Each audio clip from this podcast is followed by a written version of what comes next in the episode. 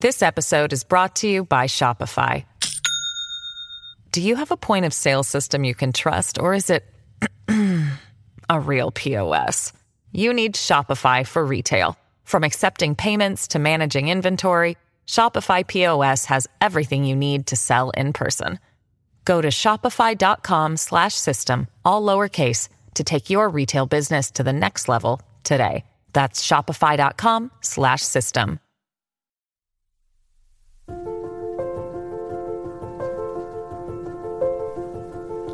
Rocío Campos es periodista, vive en Madrid y tiene dos hijos.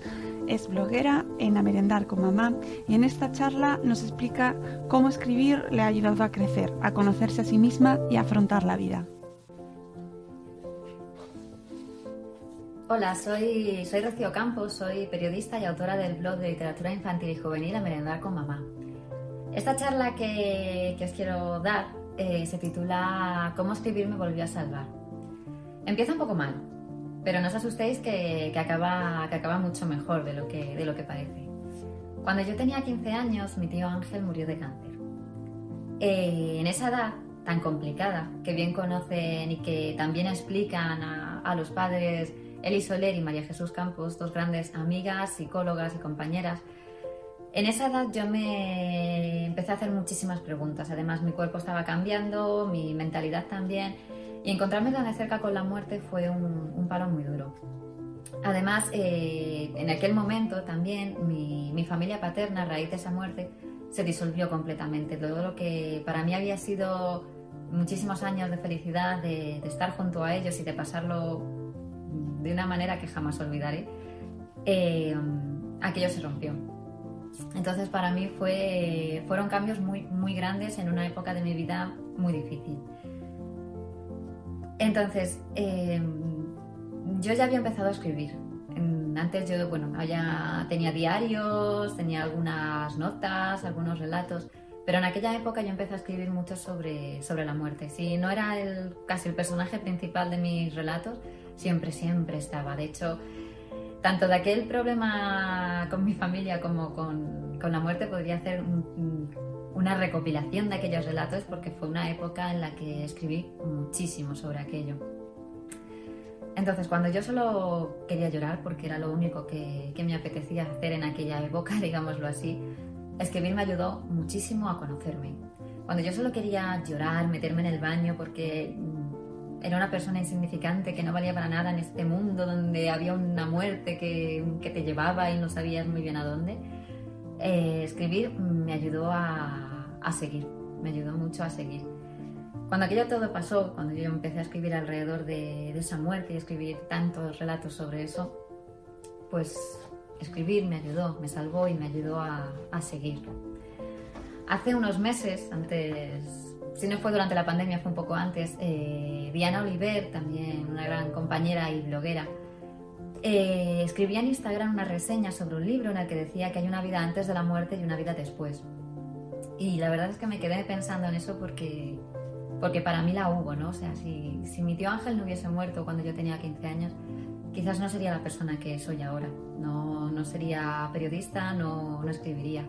Es muy, es muy duro a lo mejor decirlo, pero sí que, ver, que es verdad que, que, aquella muerte fue para mí un, un antes en mi vida y un, y un, después. Todo eso, pues bueno, como os digo, me, me salvó. Aquella ver a escribir me, me salvó a la vida y me salvó para seguir siendo persona y estudiar y escribir. Esta charla, como os digo, se titula Cómo escribir me volvió a salvar, porque es que hace tres años, eh, cuando me volví a convertir en madre por segunda vez con mi hija Eva, fue cuando empecé con el blog. Yo en aquel momento no trabajaba activamente de periodista, pero necesitaba pues unas reuniones, unas conmigo misma, aunque fuera, unas, eh, unos horarios, unos temas de los que escribir y, y decidí empezar con el blog por, por eso. Y bueno, eh, nadie te cuenta qué es la maternidad. Yo ya había vivido una primera maternidad, pero una segunda maternidad es completamente distinta.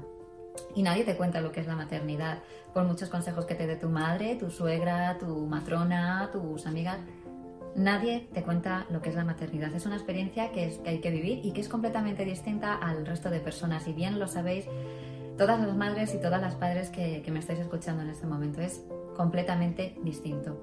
Entonces, bueno, yo en aquella época necesitaba volver a, escribir. No lo había dejado nunca porque seguía haciendo algunas colaboraciones, pero necesitaba una rutina. Y empecé con el blog. Y lo que empezó siendo un blog de, de, reseñas de los libros que yo leía con mis hijos, pues yo necesitaba hacer algo más.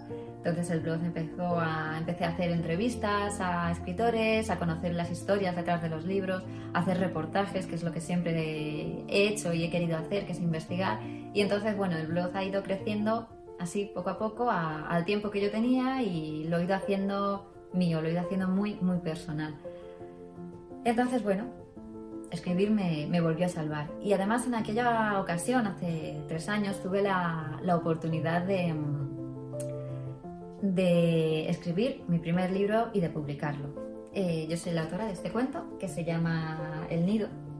Y yo escribí este cuento no solamente para los, niños, para que pudieran disfrutar de esta historia, sino quizás también un poco para, para los padres, ¿no? Porque es un cuento que habla de la frustración, de cómo cuando un plano no sale bien, como parece que no, no hay más allá, no podemos ver más allá, no. Y es que cuando una puerta se cierra, otra se abre y hay que ver esos pequeños detalles que hacen la vida especial. Entonces, bueno, yo me metí en esta aventura de publicar mi primer, mi primer libro. Y bueno, el libro en principio no se llamaba El Nido, se llamaba El Otoño de Sandra.